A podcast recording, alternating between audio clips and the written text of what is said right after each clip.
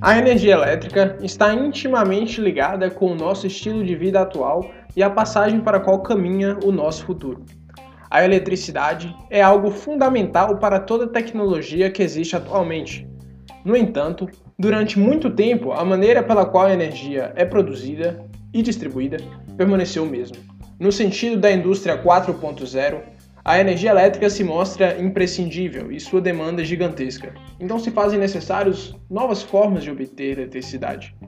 O futuro aponta para fontes renováveis de energia, energia solar, eólica. A energia solar possui um grande mercado no Brasil, devido a condições favoráveis encontradas no território nacional. E inúmeras possibilidades estão sendo criadas no mundo todo, graças à energia fotovoltaica.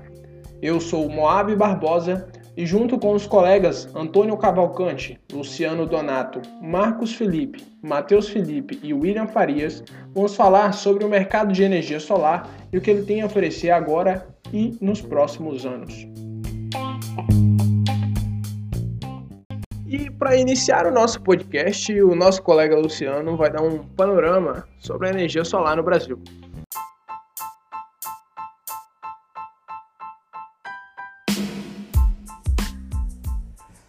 O atual cenário da energia solar fotovoltaica no Brasil e perspectivas futuras.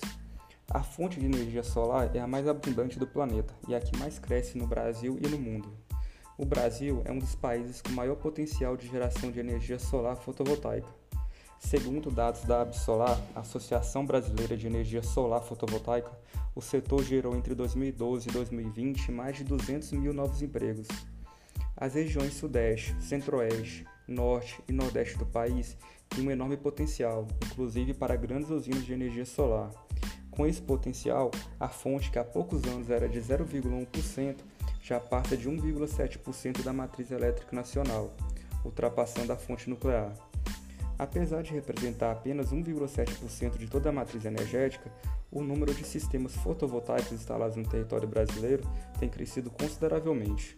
Isso se deve aos investimentos privados e incentivos governamentais, e também pela queda do preço das fontes fotovoltaicas nos leilões de energia no mercado regulado.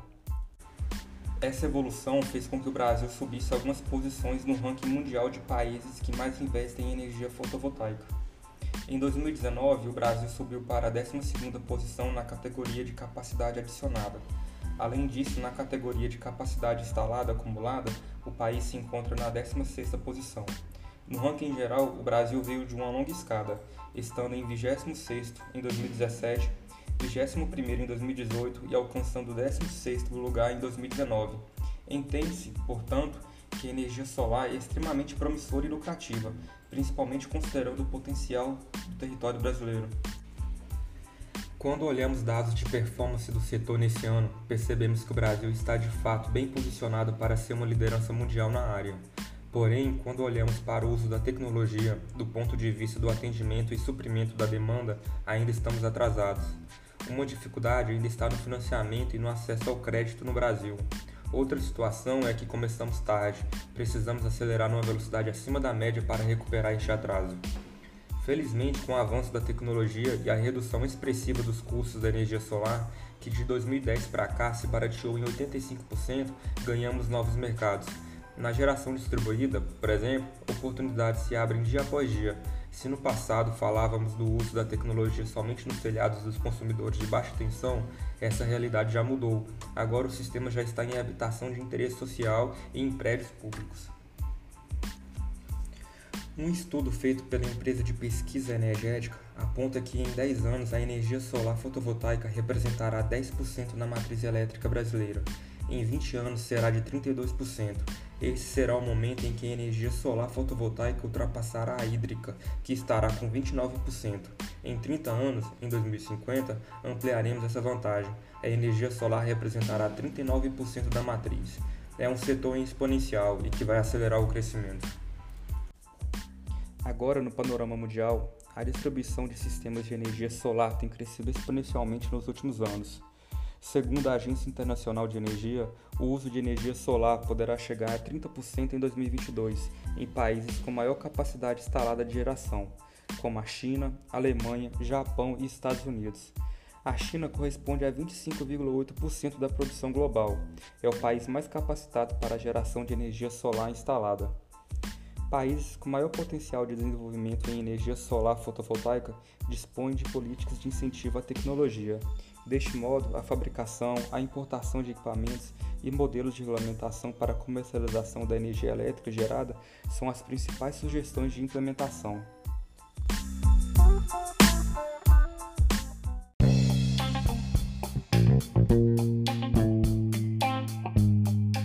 Muito bem, Luciano. Luciano deu uma aula aí pra gente e agora o Filipe e o Antônio vão falar sobre energia solar e novas tecnologias. Conta aí pra gente, pessoal.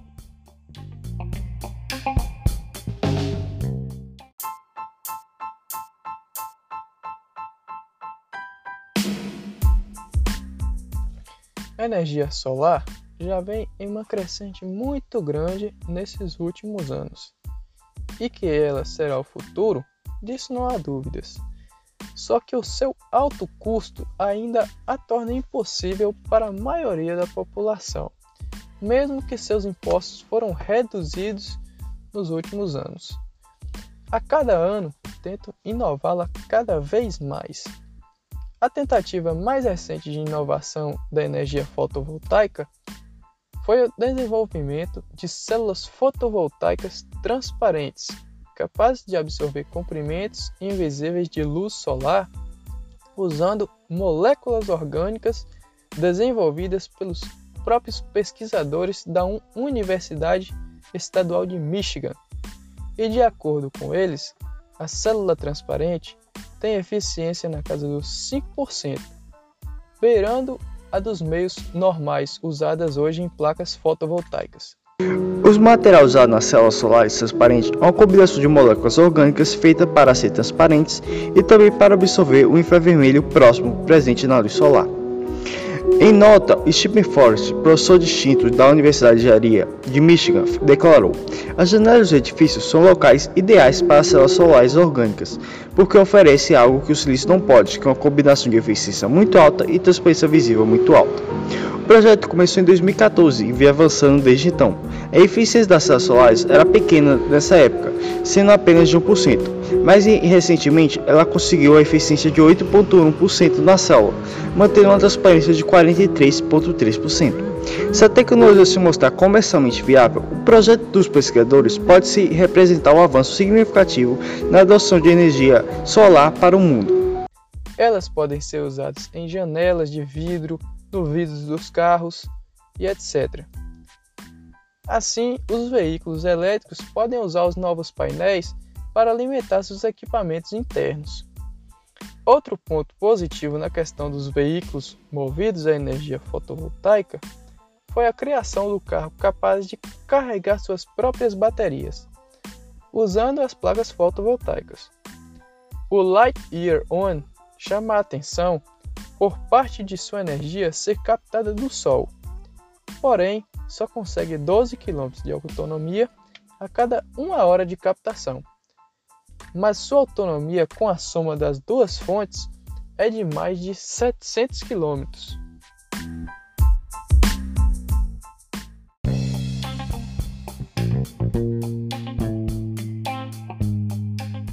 Muito interessante mesmo, hein? Essa placa fotovoltaica transparente. Imagina ter uma janela transparente normal e que gera energia, muito maneiro. Mas para quem pensa que a energia solar só gera eletricidade, tá enganado, viu? Matheus vai falar pra gente sobre o aproveitamento de energia solar para o aquecimento de água.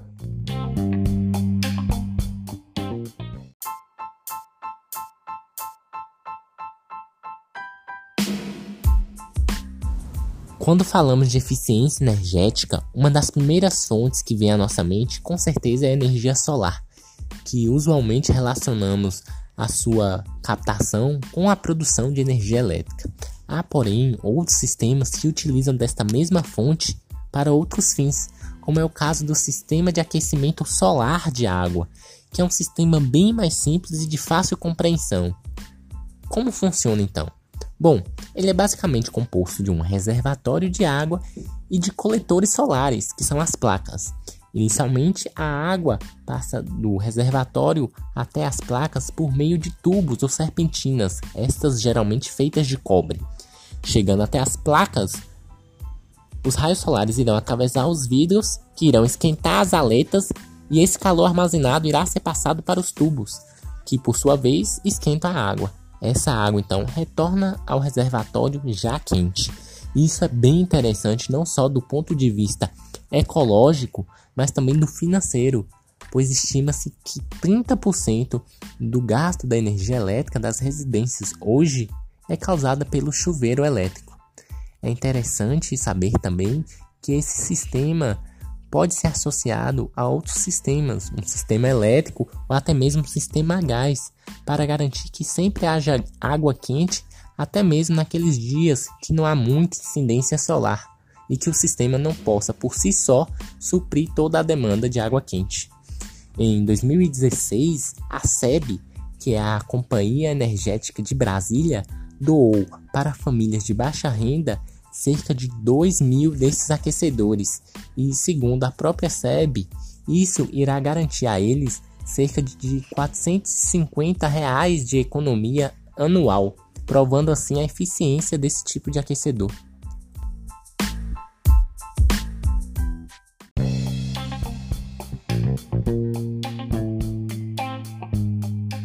Grande iniciativa, hein, Matheus? Agora, o nosso colega William vai falar sobre diversos pontos de vista, pontos positivos e negativos em relação à energia solar.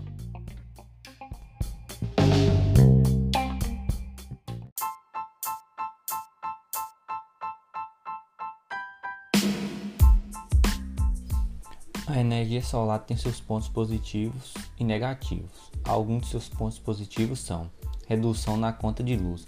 Essa redução acontece por conta que o sistema de energia solar consegue gerar toda a energia que você precisa em sua casa ou empresa, e com isso você deixa de consumir a energia distribuidora e passa a pagar apenas pela taxa de disponibilidade de rede, chamada taxa mínima de luz. Outro ponto é a proteção contra a inflação. Como disse anteriormente, se sua conta for reduzida, em consequência disso você vai pagar menos inflação, porque as inflações estão inclusas no valor total da conta. Outro ponto é a valorização do imóvel. Uma casa que gera a própria energia possui mais valor no mercado do que uma casa tradicional. Outro ponto é o rápido retorno do investimento. Isso acontece por conta que cada redução na sua conta de luz é uma parte do investimento que você recebeu de volta em seu bolso. Outro ponto é a vida útil da tecnologia. Embora sejam instalados componentes sobre os telhados e fiquem expostos todo dia sob sol e chuva, eles possuem uma vida útil muito alta, dura anos. Outro ponto é a baixa manutenção, por conta que os componentes depois de instalados ficam fixos e com isso não há desgaste por locomoção. E outro ponto, por fim, a sustentabilidade. Além das vantagens individuais, ela traz benefícios para o país, conta é uma fonte de energia verdadeiramente renovável, sem qualquer emissão de gás poluente ou outros impactos ao meio ambiente. Pode ser aproveitada em toda a região do mundo e está disponível em todos os dias. Já alguns pontos negativos são Alto custo de instalação. É um sistema que está no mercado há alguns anos, mas mesmo assim o custo é muito elevado, tanto os componentes quanto a mão de obra para a instalação. Outro ponto é a geração intermitente. Ela ainda passa a ser coletada em dias nublados chuvosos, mas a eficiência do sistema diminui, com isso não produz muito. Outro ponto é a bateria de armazenamento em são muito cara. Existe a necessidade dessas baterias quando o sistema não é conectado na rede da distribuidora e ela tem a finalidade para armazenar a carga e com isso o consumidor usa essa carga armazenada durante a noite. Outro ponto é a dependência da rede. Quando o sistema está conectado na rede da distribuidora, ela deixa de operar e gerar energia em caso de queda da rede. E por fim, é espaço necessário para a instalação de um sistema bom e eficiente necessita de um bom espaço.